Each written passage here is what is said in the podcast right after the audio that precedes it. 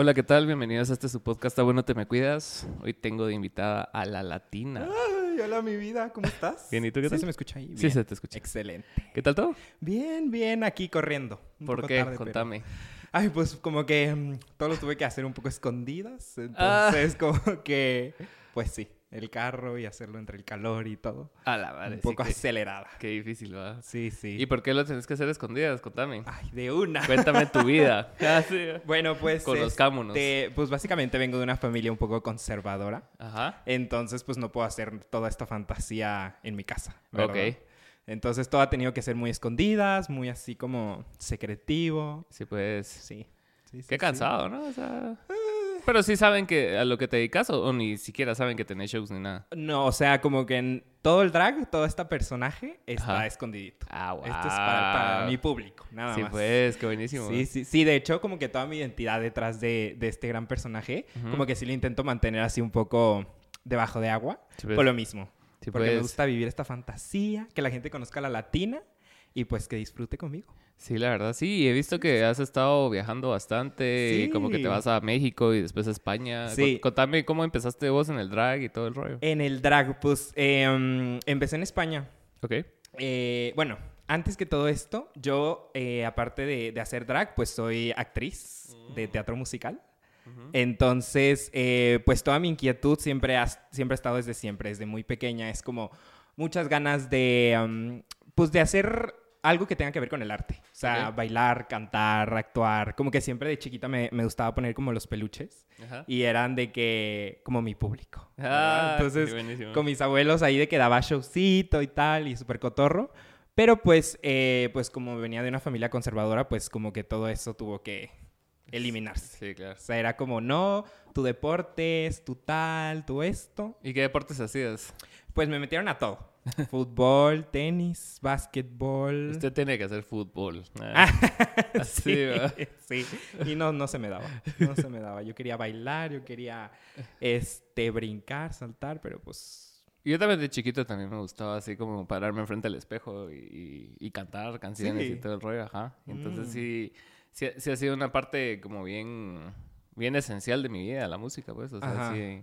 Ahorita pero tocó en una banda y todo, entonces sí, como sí. que he, he construido el personaje desde chiquito. Entonces era así como bastante como los videos que ves de los artistas así con guitarras de plástico. Así, así era yo, cabrón. Ay, me encanta. No, pues sí, yo era más o menos también así. Sí. Pero pues eh, sí, pues mientras fui creciendo eso se fue como eliminando un poco. Pero no se eliminó, pues, o sea, No. ¿cómo, cómo- cómo lo mantuviste vivo durante tanto tiempo? O sea, Ay, pues yo creo que en mi baño. ¿Así? En mi baño era mi lugar sagrado, mi escenario, mi concierto. O sea, era de que siempre al bañarme era como lip sync. Entonces Ok. yo hacía desde ahí lip sync o cantaba o bailaba así, pero en mi espacio así de que dos Ajá. por dos, pero ahí lo daba todo. Y pues sí, esa fue yo creo que la forma hasta que ya como que me atreví a, mm, a un día decirle a mis padres de que pues yo quiero eh, hacer arte, o sea, Ajá.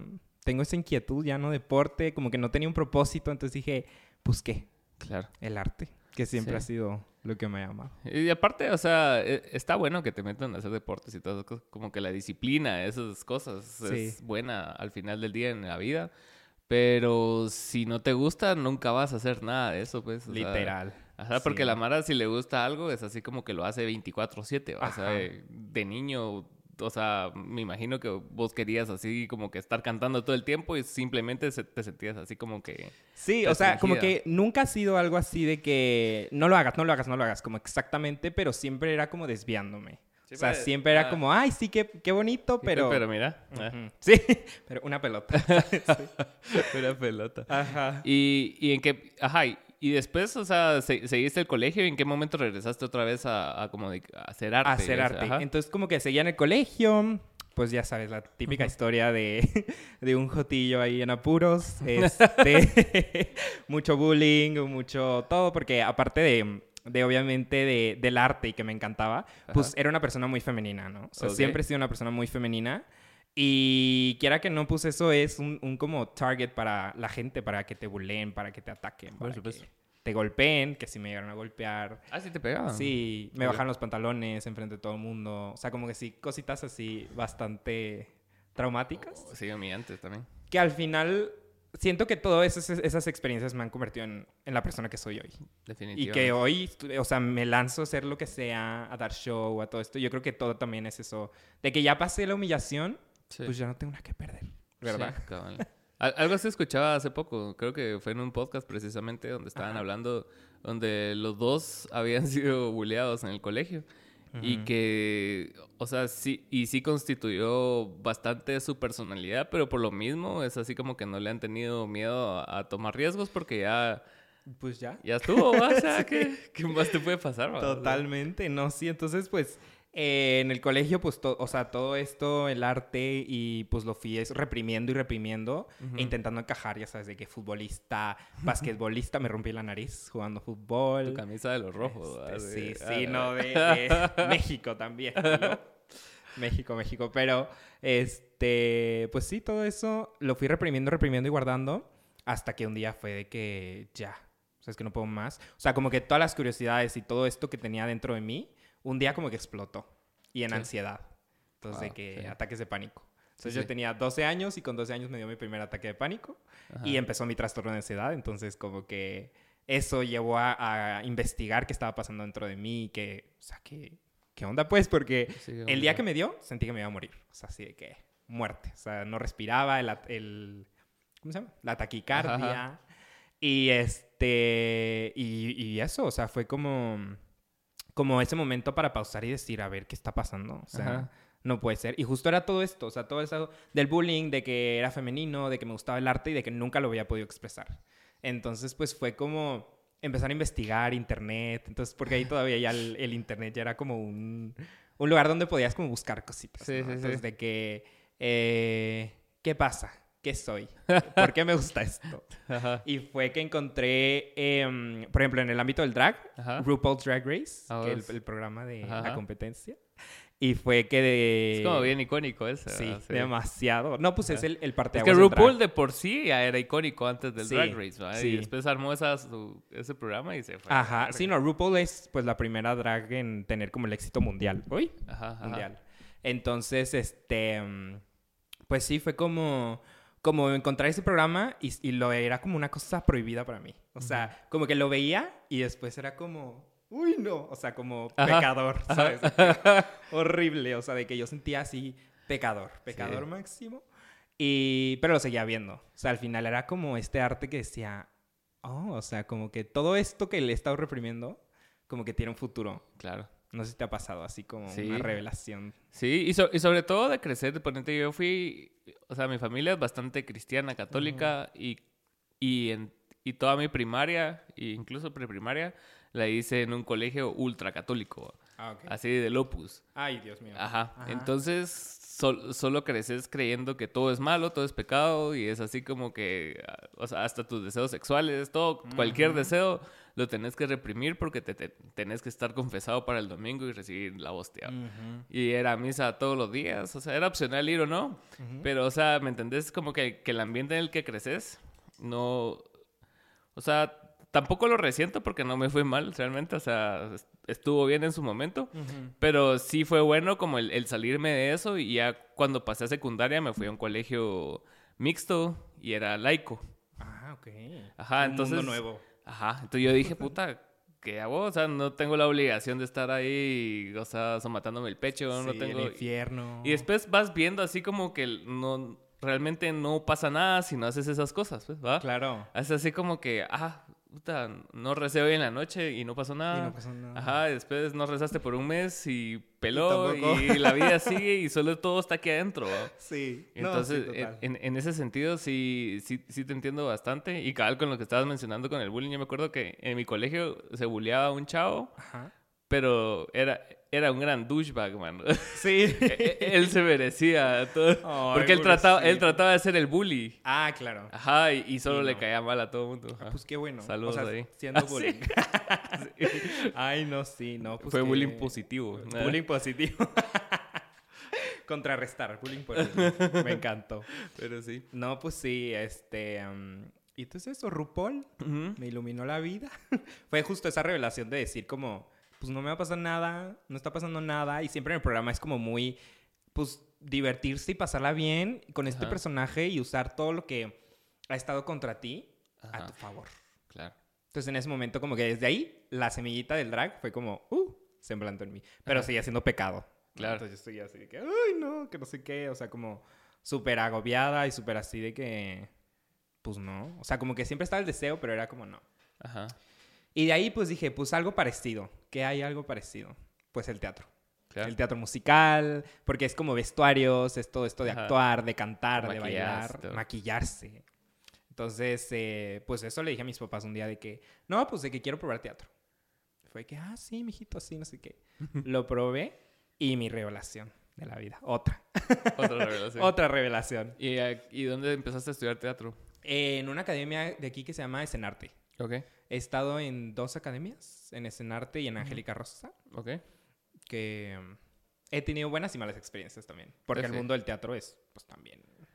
Es que, es que es bien raro porque cuando una vez te adentras como a cada mundo y lo empezás a conocer bien, como empezás a, a- a darte cuenta como de las, sea, de los roces, de, Sí. de las carencias, de las envidias y también de lo bonito, pues, pero o sea, te vas dando cuenta así como que, ah, que no toda la mara es como se mira en escena, ¿va? Que Totalmente. Que los miras felices y que son amigos, pero por atrás estás viendo El que... Cuchillo, así. Ajá, ajá, y es como bien curioso que, que lo he escuchado en otras escenas, también Ajá. pasa en la música, Sí. pero mientras más conozco a personas de diferentes lugares y de contextos, es así como que todas tienen el común denominador que todo siempre está, es como una pelea así constante de, de egos. De egos, Ajá. eso, y de envidia. Y porque al final, pues todas las industrias musical, eh, teatro musical, del drag y todo esto, pues es como hay muy pocos espacios Sí. para las personas. Ajá. Entonces las personas se ponen súper de que el Sobre todo ego- aquí, ¿va? Aquí, Sí, no, hombre, aquí difícil todavía hablarte. Alguien, eh, Saki, Saki acaba, acaba de venir, pero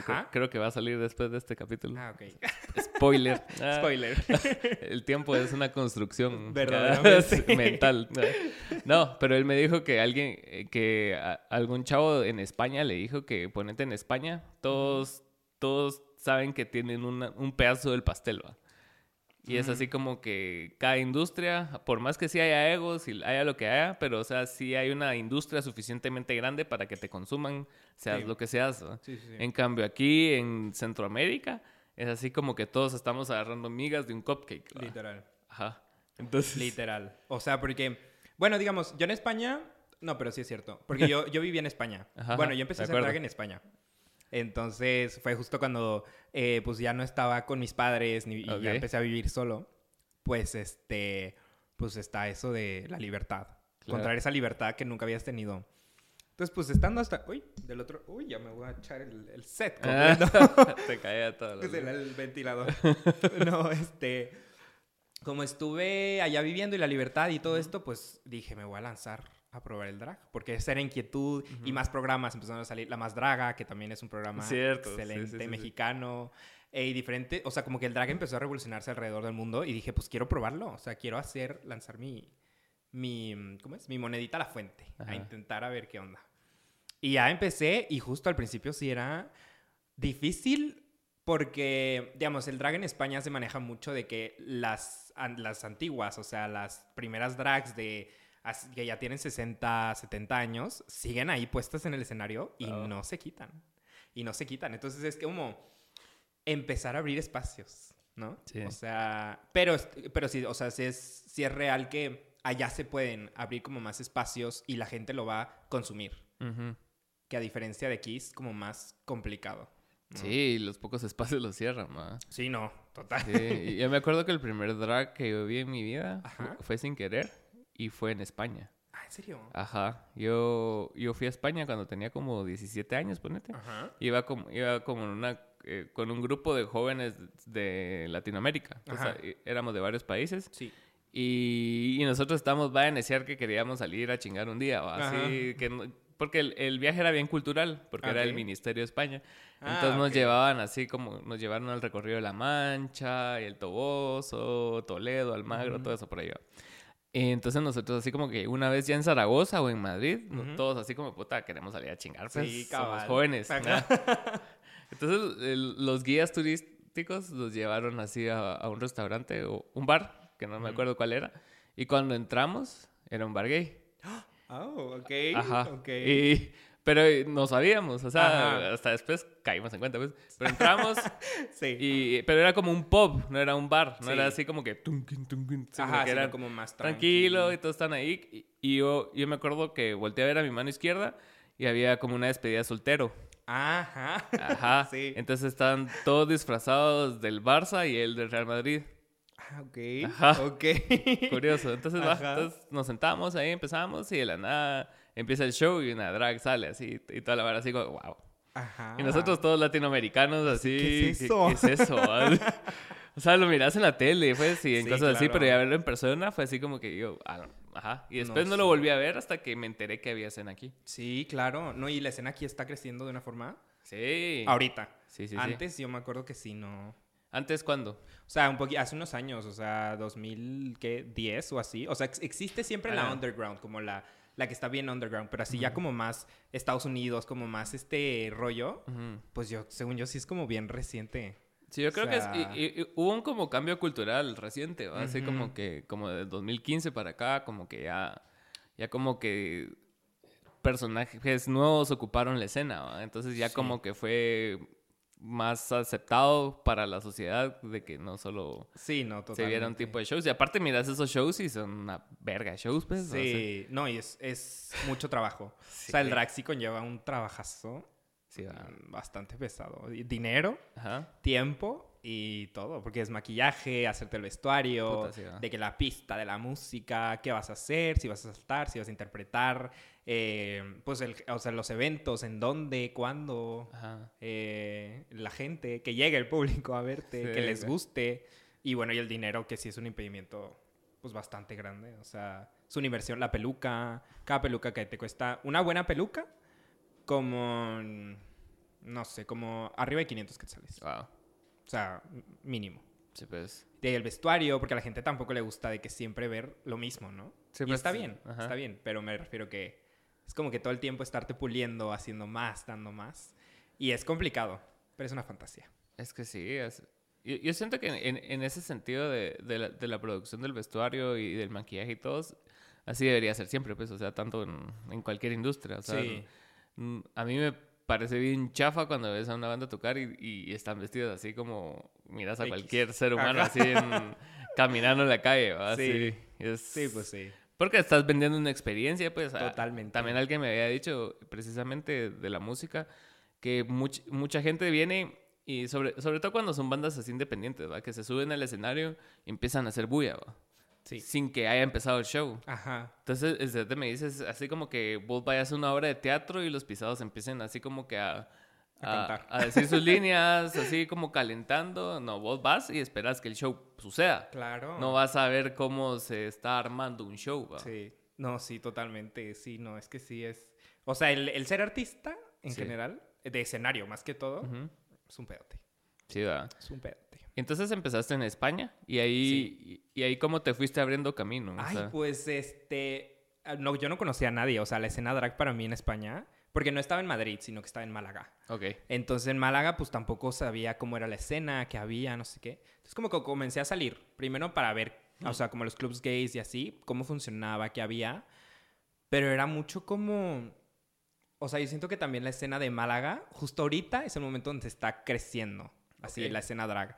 Porque era mucho, como te digo, esto de, de ver a las señoras, a las señoras de antes súper respetables y súper admirables, porque al final son las que nos abrieron el camino, ¿no? Pero ver a toda esta gente como estar ahí, como que. Como que si el drag se hubiera quedado un poco en el tiempo atrás. Sí, pues. Sí. Y ya justo en cuando yo empecé, o sea, cuando una vez, yo creo que empecé a salir, o sea, empecé a salir así en drag de que solo a ver qué onda y a practicar. Este, después para un trabajo de la escuela en la que estaba, que estaba estudiando artes escénicas allá, eh, dijeron de que, ay, no, pues necesitamos prostitutas o no sé qué. Y yo dije, ay, pues yo de drag. Entonces Ah. me fui a tirar ahí y entonces ahí fue como empezó a salir. Empecé a salir con, con amigos míos que también querían empezar en el drag. Un Ajá. beso a Talavera si estás viendo esto. Uy, ya tiré todo otra vez. Saludos. Este. Y, y eso, salir, ver, intentar conocer gente, conocer las dragas y, y bus- tocar puertas. O sea, es de. mm, En cada bar, eh, tocar puertas. O sea, ver quién está. O sea, en qué espacios. ¡Ah! hablando. sí. Ah. Yo dije, ¿qué? Ajá, no, ¿tocar pero puertas? eh, eso de tocar puertas, o sea, tocar puertas en los bares, en los antros, ver con quién puedes hablar, eh, llegar arreglada y decir, pues yo quiero dar show, puedo dar show, ¿me permites? Y así fue poco a poco. Hasta que un día encontré a este dueño de un bar que era súper pequeño y dije, ay, pues aquí se podría hacer un evento. Entonces le pregunté de que, ¿será que puedo hacer un evento drag? Me dijo que es drag y yo, pues, ¿cómo le explico? Entonces yo le expliqué de que un YouTube. show... Ah, Sí, sí, ¿verdad? sí, le hice una presentación. ¿Ah, así sí? de que un PowerPoint y se la envié. Yo así que profesional le dije que claro. somos un servicio de no sé qué. Ajá. no sé qué. Y fue como nos dijo, pues sí, si quieren hacerlo aquí, pues háganlo. Ok. Y ya, hice ese primer evento y... Pero qué buena apertura también, o Sí. sea, aquí no creo que sea tan fácil. Ah, no, aquí llegas a cualquier bar y te dicen, no, gracias. ¿En serio? O, pues un bar así heterosexual y tal, pues Ajá. Como que sí.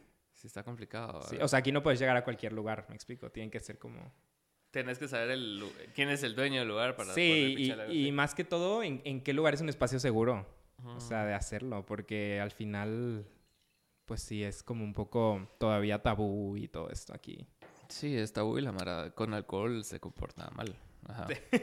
Sí. Ajá. Te- pasa con la mara que toca canciones, pues, es así como Ujú. que ah, empezás a tocar música nueva y todo así como que te piden la planta. Ajá. así. Ajá. sí. Sí, qué complicado. Ent- Entonces, de- después de España, ¿cómo, ¿cómo te armaste de valor para venir a hacer drag aquí? Eh, pues a ver, estaba en España. y ¿Cuántos años como- estuviste allá? Eh, un año y medio. Ok. Un año y medio.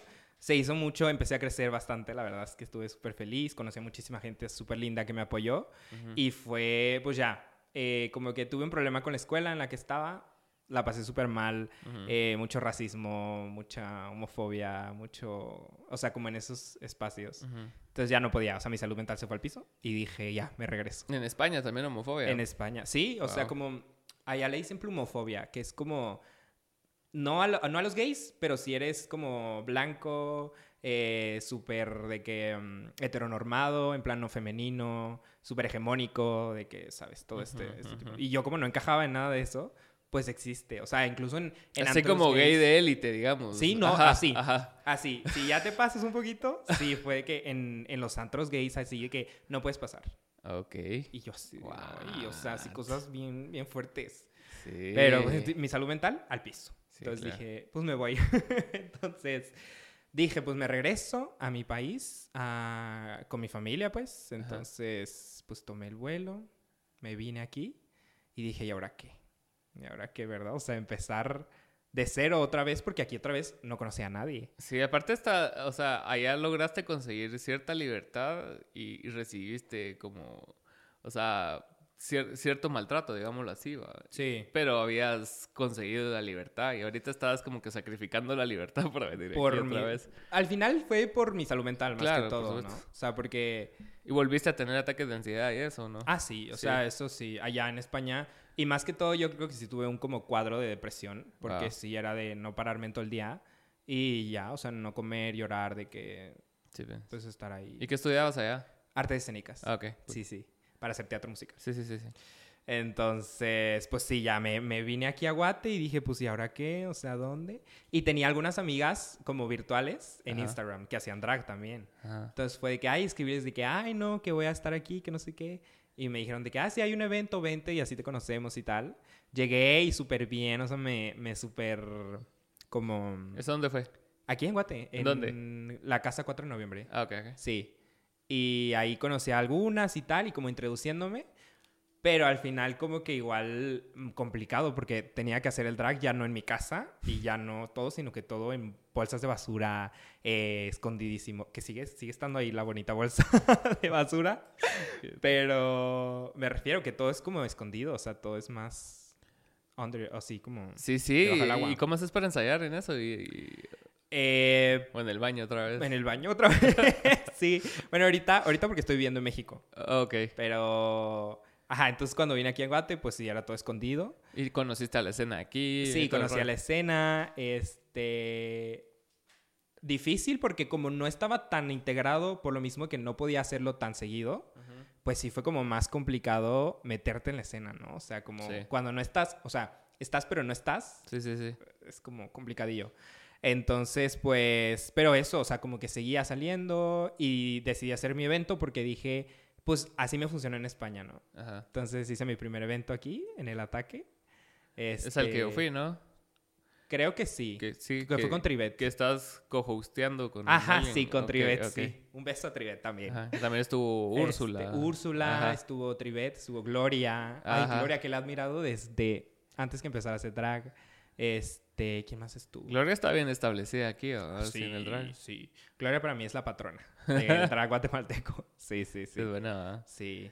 Y, entonces ese fue tu primer show producido por vos. Me acuerdo que después de ese hablamos y, y que te fuiste a México otra Sí, vez. Ajá, sí, ajá. justo. Sí, no, ese fue el primero aquí en Guate. Ujú. Porque había hecho en, Ujú. en España, pero es otro rollo. Sí, sí, sí. Y aquí sí fue el primero. ¿Y Y, llegó gente. O sea, me sorprendió que llegó gente. O sea, yo, yo al principio decía, uy, ¿será que llega gente? Es que sí, que sí. complicado porque también, o sea, e- el, el hecho que sea a escondidas también te limita en la promoción, ¿no? La o pro- sea, Ah, ¿o sí. no tanto? No tanto porque yo sí tengo, o sea, mis cuentas sí las tengo súper separadas, súper divididas, porque como te digo, me gusta que la gente viva esta fantasía de la latina Claro. sin tener que como que, am, ¿cómo te explico? O sea, como todo este lado que no me gusta compartir mucho, que es el tema de esto de que lo tengo que hacer escondidas y todo esto, Ajá. sin que se pierda esa fantasía, me explico, Ok, de la ok. latina. Sí, sí, sí. Entonces, pues mis cuentas las tengo separadas, de que hago promoción en mi cuenta de drag, que al Ajá. final, pues, eh, me ha servido muchísimo, porque conocen este lado de mí que me encanta, que me Ajá. encanta, que me encanta, y, y eso, y lo pueden disfrutar. ¿Y en México dónde estás viviendo? En Monterrey, Ok, ¿y qué tal la, Sí. la vida ahí? increíble. O sea, lo que pasa es que yo, yo viví casi toda mi vida en México, o sea, de pequeño, yo nací aquí, en Guatemala, Ok, pero a los 15 días de nacido me fui a vivir a, a ¿cómo se llama? A México, ok. a Ciudad de México. ¿A Ciudad de México? Sí. Ok. Y me regresé como a mis 15 años aquí a Guatemala a vivir otra vez. Ah, la verdad, sí, pues. Sí. Más de allá que acá. Ajá, sí. Sí, pues. Entonces, pues regresarme a México ha sido, la verdad es que, o sea, un sueño. Estoy muy feliz. Pero eh. Monterrey sí es bien diferente a Ciudad de México, ¿no? O Sí, sea, es diferente, pero al final es la misma esencia, me explico. Mm. O sea, como que es la misma gente mexicana que, que amo, que tienen como actitudes súper lindas siempre con la gente nueva, con todo esto. Entonces, eh, pues sí, o sea, me siento como en casa. ¿Y otra vez. regresaste a estudiar artes escénicas? No, ahorita estoy estudiando comunicación. Ah, qué buena onda. Sí, sí, porque me di cuenta que el medio, o sea, de las artes, del teatro musical, todo esto es como bien complicado. Ajá. Y sí quiero poder complementar el tema de, de mi arte con como algo más que para poder expandirlo. ¿Me Sí, explico? sí. Es que la comunicación Entonces- sí te da bastantes herramientas de, sí. sí. de crecimiento. O sea, puedes grabar videos, editar videos, Sí. audio, toda producción, ma. Sí, totalmente. Entonces, pues sí, estoy estudiando allá comunicación. Y al mismo tiempo, pues empezando otra vez, por tercera vez, en el drag. Pero la, la verdad, empezar de nuevo te, te enseña como que tu, tu capacidad, ¿va? o sea, el, el hecho que has podido empezar tres veces en tres países diferentes. Entonces, no, no es solo de... ¿Verdad? O sea, no, no es, no es cualquier cosa y te enseña que el camino que, que tomas inicialmente es el, el que te corresponde, ¿va? O sea, porque, o sea, si lo lograste en España, lo lograste replicar acá y lo lograste replicar en México, es porque hay algo detrás de eso, ¿va? O Sí, sea, totalmente. Sí, totalmente. Lo que pasa es que sí es difícil. Sí, fijo. y, o Porque sea, no, no- es como no establecerte en ningún lugar, entonces es, es difícil volver a empezar. Extrañar a tu gente, porque al Sí. final extraño a mi gente de España, extraño a mi gente aquí de Guate. Ajá. Y volver a empezar a hablar, conocer, aprender. Y más porque el drag mexicano, ese sí ya es una industria. O sea, ya sí es una industria competitiva. Sí, es duro, ¿va? Sí. Sí, Sí, yo, sí, yo- yo me acuerdo que an- antes de ver el show de drag este que te dije, o sea, el, el primer contacto con, con, eh, con- con algo similar fue un programa que pasaban en Telehit, no sé si te acuerdas. El, des- Mm. desde Loyola se llamaba. Creo que no. Que, sa- que salía eh, drag, salía, o sea, gente diversa. Y ese programa era como de 2003, 2004, ¿va? Mm. Ajá, era así.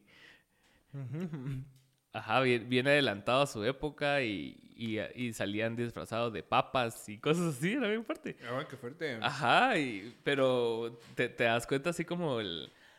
Si, si esa industria viene trabajando desde entonces, o sea, obviamente va a estar mucho más avanzada. pues. Mucho más avanzada, sí, no. Y ahorita la competitividad es... O sea, cada, cada día 10 drags nacen, nuevas. O A la 20. Entonces, pues sí, y más con la más draga que se ha popularizado tanto, Ajá. pues sí ha sido como ese impacto de crecer y crecer y, y ya es como todo el mundo quiere hacer drag ahora, ¿no? Es que sí, o sea, ves, ves que sí hay futuro, entonces te motiva. Sí, eso. Ajá. eso En eso. cambio acá, no. No, todavía, a ver, es cierto, pero yo creo que igual, como te digo, o sea, la escena yo sí he visto que desde también todos estos programas y desde que se han empezado a hacer como este movimiento más fuerte del drag aquí en Guate, también ahorita están saliendo drags así, cada fin de semana hay alguien nueva o alguien con inquietud de hacerlo, ¿no? Que también eso es lo bonito, o sea, de poder compartir todos estos espacios con nuevas personas, ¿no? O Sí, sea, de- sí. y que la gente se puede liberar Es que sí. a través del drag. ¿Y, ¿Y cómo ves vos la escena aquí? O sea, ap- aparte de lo que me, me estás diciendo ahorita, o sea, con, ¿cómo, ¿cómo lo ves en sentido de que se vuelva una industria? O sea, no, no tanto así que solo sea una escena de fin de semana, sino que se Sí. vuelva algo así que vos dices sostenible. Ay, pues, o sea, la verdad es que como es que todo es como conectado, me explico, o sea, todo tiene que ver con los espacios que ofrezcan para poder hacerlo Ujú. Y, y cómo también las drags nos logramos mover, ¿no? O sea, me explico. Entonces, creo yo que todavía le falta como para convertirse en una industria bastante por el hecho de que es eso, de, de tener un espacio, de tener espacios donde se nos abra eso para poder empezar a como industrializarlo más. Claro. Pero siento que va por muy buen camino. Sí, va. Y como está creciendo tanto, esto se va a volver en Guatemala mainstream también, como no lo ha sido alrededor del mundo. Y va a haber ese, ese cambio donde también no solo los pequeños lugares, sino que ya las, las marcas grandes y todo esto en Guatemala pues empiecen a dar cuenta de que el drag pues es em, como, ¿cómo se dice? Profitable, ¿no? ¿Cómo se dice? Rentable. Eh, rentable. Ajá. sí. Ajá. Entonces, pues, pero hasta que llegue ese momento, es que yo creo que se va a poder in- industrializar un poquito más. Sí, la verdad, sí. Y el año pasado me gustó mucho que, que, que de hecho se, se incluyeron bastante drags en eventos así grandes, pues, o sea, cuando Ujú. vino Bad Gyal y conciertos de música ya, ya estaban trayendo drags y como que sí les representaba un- una atracción más fuerte para el, para el evento que, que solo ver gente tocar, pues, sino que era, No, era un plus, ¿va? Sí, no, justo igual en, en México, como que las drags están justo transicionando a ser DJs también. La verdad. Entonces, a- acaparar la industria también de, del tema de la música, ¿no? sí. Sí, sí, sí. Es que es bastante importante vos. Y que- te iba a preguntar acerca de, de tus, de tus ataques de ansiedad y todo eso que me Ah, contabas sí. desde el inicio. Sí. ¿Y co- cómo, los fuiste tratando? O sea, Eh, con psicólogo. ¿sí fuiste a, a terapia? Sí, sí fui a terapia con psicólogos, con psiquiatras, porque yo siempre he dicho, yo creo que la salud mental también se tiene que tratar como Sí. parte esencial del cuerpo, o sea, como si te hubiera un coso en el, cora- uy, en el corazón, este, hay que tratar la mente igual, ¿no? O sea, sí, claro. Porque mente- así, así se siente, ¿no? O sí, sea, no, totalmente, totalmente. Entonces yo siempre he dicho que eh, deberíamos de hacernos igual como un chequeo general, así de que, ay, sí, el cuerpo, pero también cómo estás de la cabeza, ¿no? O sea, de que tus sentimientos, tus emociones, y que yo siento que todos en algún punto estaría muy bien que fuéramos a, con un psicólogo o con un psiquiatra, porque al final es, es eso, tratar también tus emociones, tu mente y todo eso. Entonces sí, en mi caso fue... Sí, porque incluso se, se pueden evitar como esos ataques de ansiedad desde más temprano, pues. Porque Totalmente. Nunca, nunca nos enseñan a, a ir a- al psicólogo. O sea, Sí. ponete, yo, yo las veces que empecé a ir al psicólogo de chiquito, era por notas, no era por salud mental, digamos. O Claro. sea, ese término no, No, no, no, no estaba tan acuñado. Entonces era así como que, ah, le vamos al colegio, miremos qué dice el psicólogo. Ah, Tal vez tiene un problema. encantó. ¿eh? Ajá. Me encanta. Ajá. Entonces, Sí, así sí. como que me ponían a pintar y cosas así, pero... Y, y ataques de ansiedad creo que una vez me ha pasado y creo que fue en, en 2020. Sí. Ajá, cuando estábamos así En encerraditos. la pandemia. Uy, Dios mío. Ajá, porque me empecé a sentir enfermo. Entonces me la empecé a tripear así de que tenía De que COVID. ya te me iba a morir. Ah, Claro. Entonces me, me dio un ataque de ansiedad feo. En el momento no lo entendí porque no sabía cómo era, pero después Ajá. ya al hablar con psicólogos, al, al verlo en películas incluso. En Google, así. Ajá. Me estoy el, muriendo. gato, el gato con bota, ¿ya lo viste? No, no lo he visto Le, da un ataque de ansiedad y, y- y así se, va, se, ve- se ve bien real. O sea, Ajá, sí, de que... porque sí... Entonces, eh, tu primer ataque de ansiedad fue cuando eras niño, ¿no? O sea, los 12 años. Sí, 12 años tenía en un cine. Que a mí me pasó... cine? Sí, Wow. me pasó de la nada. O sea, no fue, no fue como algo que me lo triggereaba ni nada, sino que fue solo estaba sentado disfrutando la película. ¿Qué estabas viendo? Eh, ay, ¿cómo era? Drácula, una cosa así. Pero no, o sea, era como más que de miedo, como de historia. Un Drácula de historia. Ok. Una cosa ahí bien extraña. Pero yo bien ameno, así comiendo mi bonita crepa y todo. O sea, súper a gusto. Y fue de la nada que me dio, o sea, un dolor de estómago. Y dije, ay, tengo que ir al baño, ¿no? Entonces me levanté al baño y el corazón. Y a hiperventilar. Yo dije, ya, me voy. O sea, yo de verdad sentía que ya me iba a morir. Y en ese, en ese momento estaba con mi padre y sí le dije de que, uy, no, llévame al hospital, que ya me voy. o sea, se acabó mi vida. Qué loco. Sí, sí. No ¿Y. ¿Y a raíz de eso empezaste a ir a terapia o hasta después? Eh, fue, mm, fue después de varios. Ojalá. Sí, o sea, porque Wow. me daban, como te digo, era una cosa no controlable. O sea, era Sí. como que a mí me explicaron en el psicólogo que es como un medidor Ajá. imaginario. Entonces, tu cuerpo tiene estrés, estrés, estrés y lo va acumulando hasta llega un punto donde puedes estar Sí. sentado, tranquilo y está ya. ¿Y, y, qué, ¿Y qué herramientas te dieron? O sea, ejercicios. Eh, pues sí, mucho, mucho. eh, o sea, porque a raíz del primer ataque de pánico, ahora ya no era el miedo de que me iba a morir, sino de cómo quitarlo. O Sí. sea, era como, ¿qué hago? O sea, primero hablarlo, el, tra- eh, lo del trastorno de, de ansiedad, pues, habla- o sea, como que hablar con el psicólogo y terapia como, no sé cómo le dicen, eh, co- eh, cogn- cognitiva, bueno, tiene un nombre ahí psicológico. Ujú. Pero terapia Ujú. con el psicólogo.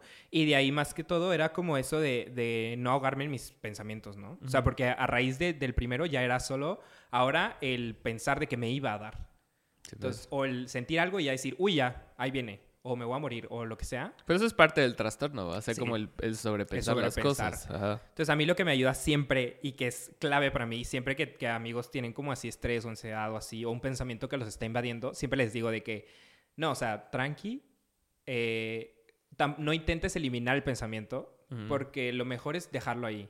O sea, como que si viene un visitante, se postra ahí en tu mente y ahí está, como jodiéndote, pero tú como que intenta no, ay, no, no quiero, no quiero pensar, no quiero, no, no, no. Y Sino que seguís solo- pensando, ajá. Ajá, sino como, en vez de porque, ajá, si, si, si le decís como no quiero, no quiero, pues seguís pensando en eso y seguís y seguís y te, te atrapas. Claro. Pero si solo dejas estar así de que, ay, pues está de visita y tal, qué miedo así, pero como Eh. que se te va yendo. Hay una aplicación que se llama Headspace, ¿la has visto? No.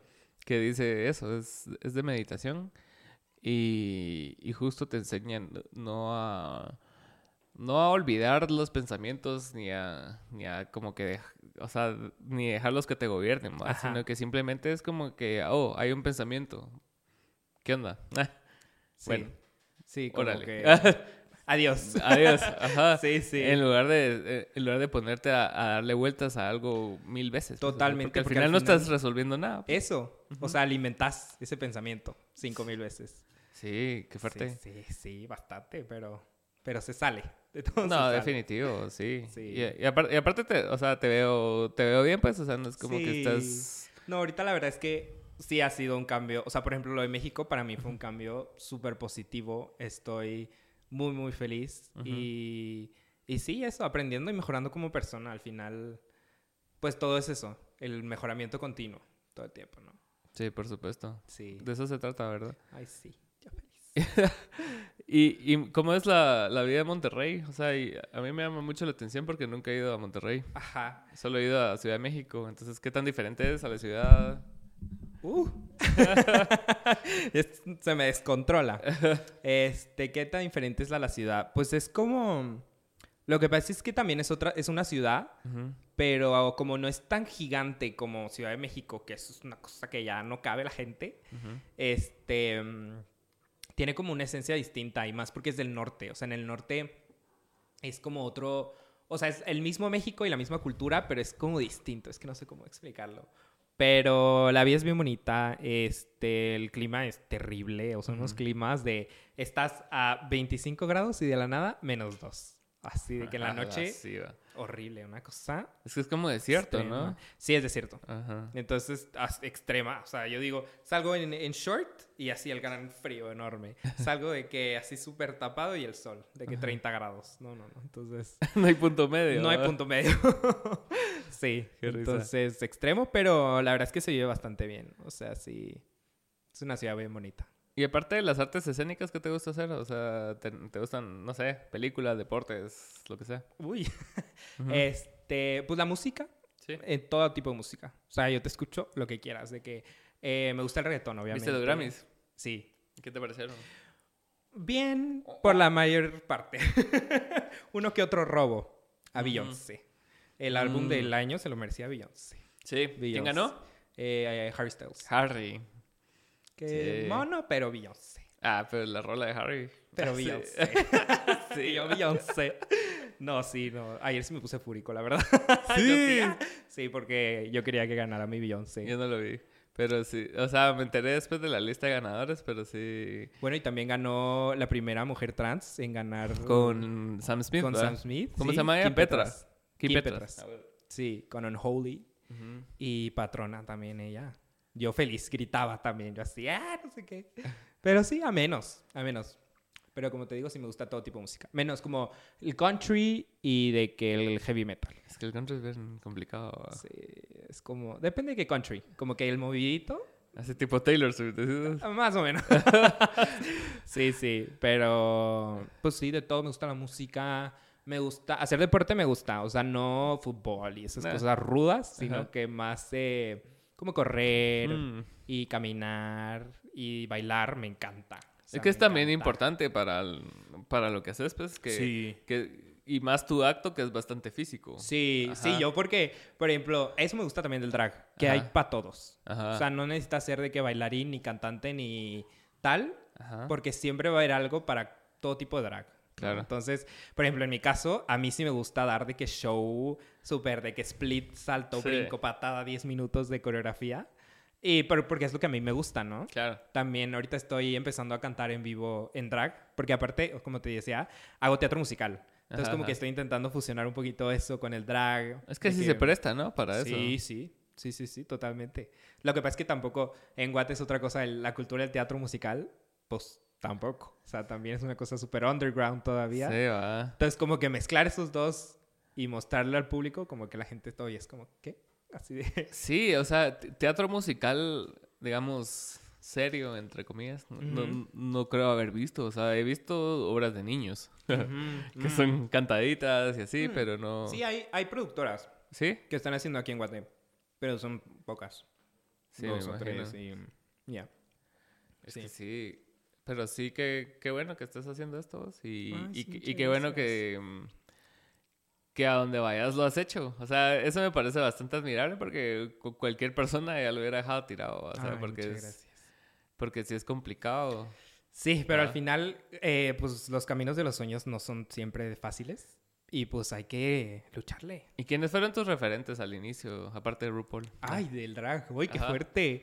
A ver, para mí todas las, las estrellas pop, las divas pop, en plan, todos, de que Beyoncé, Lady Gaga. Dana Paola, Lady Gaga, este, Nicki Minaj también, Ariana Grande que tiene todo mi corazón y todo mi, mi alma, este, todas las showceras. Ajá. Cantantes así. Lobas, porque creciendo pues también era el referente, Paulina Rubio, Gloria Trevi. Thalía, todas estas estrellas. Y de ahí, pues en el drag, eh, hay una que se llama Alisa Edwards, Ujú. que es como mi top, top, top, top, top. De ahí, pues, eh, las Drag Besties de aquí de Guate, porque fueron también como, justo cuando empecé a ver de que All Stars 2 o más o menos por esa época, un poquito después, fue que salió esto de las Drag Besties, que para mí fue como el primer grupo aquí en Guate que, como del drag moderno, por así decirlo, porque el drag ha existido y el transformismo también, Ujú. pero como que del drag así más mainstream de Estados Ok, Unidos. ajá, ajá. Entonces fue como verlas y decir, ay, en mi país hay como esta representación, ¿no? Ajá. Entonces, eh, también ellas y mm, pues más que todo, yo creo que también eh, las mujeres chingonas de, que han estado en mi vida. O sea, mi mamá, mi abuela, mi hermana, eh, mis tías, o sea, amigas mías, que al final siempre una persona como, un, como una persona queer, pues toda tu vida te has, o sea, en mi caso, me he refugiado en mujeres, más que todo. O sea, también en, en, mi papá y en, y en varias figuras masculinas, pero más que todo han sido las mujeres que están ahí, como siempre apoyándote, como que siempre a tu lado, siempre... Que tienen más empatía también, Eso, ¿verdad? Sí, generalmente. Generalmente, sí. generalmente. Entonces, pues sí, también mi inspiración es en, en ellas. Claro. En las- Y latinas, más que todo. Es que sí, o sea, si- siempre, siempre tenés que tener como referentes para saber a dónde vas, ¿va? O sea, necesitas tener un punto de referencia para, para poder llegar ahí. ujú. Y para preparar tus shows, ¿cómo, cómo los preparas? O sea, ¿cómo armas tus coreografías? O sea, o, o- te vas inspirando así, ah, este show de Lady Gaga con este show de Ariana Grande y le Y lo metes un twist. Ajá. Sí, sí, pero también, o sea, me gusta mucho, aparte de recrear coreografías y así momentos icónicos, por ejemplo, eh, un número que es estelar mío, que lo hice en, en el show que mm, fue el de Slow Mo de Chanel, una Ajá. competencia de Eurovisión de España. Ok, ok. Entonces ese número me lo sé de memoria, me lo aprendo tal para recrearlo en mis shows, ¿no? Pero también me gusta a veces, mucho de lo mío me encanta. Ah, ese es que es una como presentación en vivo. sí. Ah, que tiene como un speech al final, ¿o no? ¿O esa era otra? No, ese era el de Beyoncé. El de Beyoncé. Ah, no, sí, Sí. va, sí, esto sí. Sí, sí. Pero es- no Entonces estoy como que... ¿El, ¿el qué? No estoy tan perdido. Ah, no, no. Por ejemplo, el Super Bowl de Beyoncé. Ese me Ajá. lo sé de memoria. O sea, como que lo he visto tantas veces que me lo aprendo. Sí, pues. Entonces, sí, como que. eh, pues diferentes, como más que todo performances. Y también me gusta mucho improvisar y crear. O sea, coreografiar ciertos momentos de mis shows o improvisarlos, incluso, porque yo siento también que es la, la magia de- del en vivo, ¿no? O sea, de que Sí. puedes improvisar y puedes hacer ahí cosas que te salgan de la emoción de ese momento. Entonces, más que todo eso. Y también, mucho también de pues, las enseñanzas que tuve en España, quiera que no. O sea, las artes escénicas me enseñaron jazz, de que flamenco, eh, ballet. Entonces, como que todas estas cosas me gusta mezclar ciertas cositas de cada, como, mm, enseñanza Ajá. para ponerlas en, en cada show, ¿no? Qué cool. Entonces, así más o menos. Ya escojo la música, hago mi mix. que Me Ajá. encanta mezclar. Que próximamente quiero también empezar a hacer música y, y a hacer como DJ, DJ, ajá. que me ha encantado siempre. Y, y eso. Y así es como monto mi bonito show. Es que sí, es, es bastante bonito como que, que vayas viendo como las diferentes posibilidades que puedes tener, ¿va? así como que eventualmente sabes que puedes ser DJ, eventualmente, pero la Sí. base de todo es el entretenimiento, ¿va? Totalmente, eso. Ajá, y- Eso, y, que eso. tenés que tener la capacidad de, de que la gente esté como que, como engaged con, con- Eso, con, con, tu lo show, que ¿va? haces. Sí, sí. No, y también es mucho de marketing. Sí, ¿va?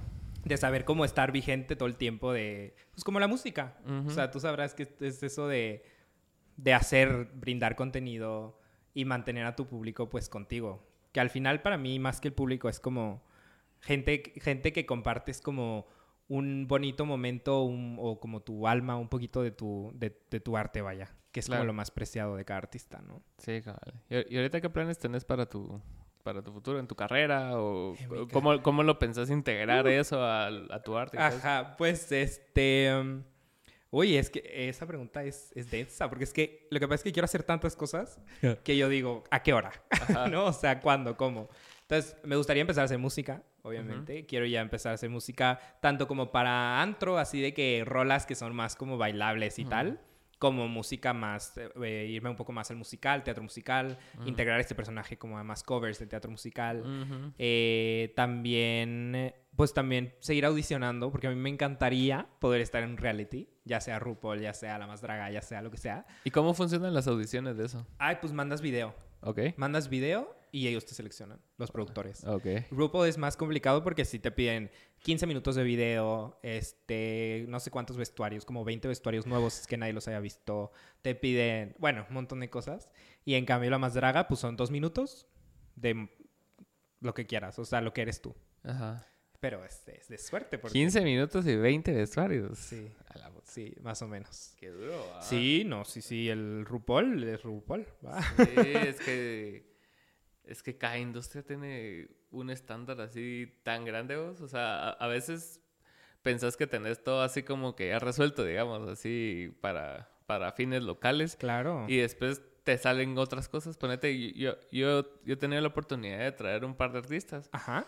Y, o sea, ahí ves los requerimientos técnicos y es así como que a la puta, así. Oye, es que eso... Esta mierda así seria, pues, o sea, Sí. eso que no son tan grandes. Imagínate traer, no sé, como ahorita que acaba de venir Rails B, Café Tacuba, es así como que cosas específicas que si no cumplís te mandan Ah, a que la que verga. entrevista en- ¿A con la qué? gente. Ajá, En- sí, de sí. Afuera, sí, lo para vi, lo vi. para me Café encantó. Tacuba, pues. Ajá. Pero sí, y justo es también o- otro giro de- del, del contenido audiovisual, ¿va? Porque también, o sea, sería más fácil quedarme haciendo solo podcast, pero también o sea, la cabeza siempre está dando vueltas. Sí, Así, ¿qué, claro. ¿Qué puedo hacer, va? Y, y, y se, y se me ocurrió hacer ese video de entrevistar gente. El otro día hice un video acerca del, de, de la corrupción y las vacunas aquí en Guatemala. Hoy, qué fuerte. ¿no? te fuiste ahí acá, al, ¿cómo es? Al hoyo del huracán. Ajá, dando nombres y Qué todo. fuerte. Pero sí, o sea, es, es como que esa... esa eh, no, no sé cómo llamarlo, o sea, también, también puede ser creatividad, pero, o sea, es esa como que hambre constante de estar haciendo cosas claro. inde- independientemente de, de si hay retorno o no, simplemente por el hecho de que, que a vos te gusta. ¿va? Y por eso entiendo bastante como que eh, lo que me decís de- del drag y lo de invertir en pelucas y lo de invertir, porque cualquier persona de afuera te puede decir así como que, ¿por qué estás haciendo esto? Claro, es que... Pero no, no, no va a entender lo que vos sentís cuando estás en un escenario. ¿va? Totalmente. No, sí, totalmente. O sea, al final, yo creo que el premio de, de todos los artistas que son como en vivo es eso, el escenario. O sea, no sé, es como una cosa mágica. Sí. Mágica, mágica. Y, y es bastante adictivo, ¿va? Porque, es- Uy, sí, una adrenalina que no te la da nada. Porque como persona, digamos, normal, funcional de la sociedad, podrías optar por no hacerlo, pues, por Claro. llevar una vida tranquila, pero, o sea, no sé si te pasa a vos o en trabajos así normales, digamos, que, que todo el tiempo estás pensando en, en el drag, ¿va?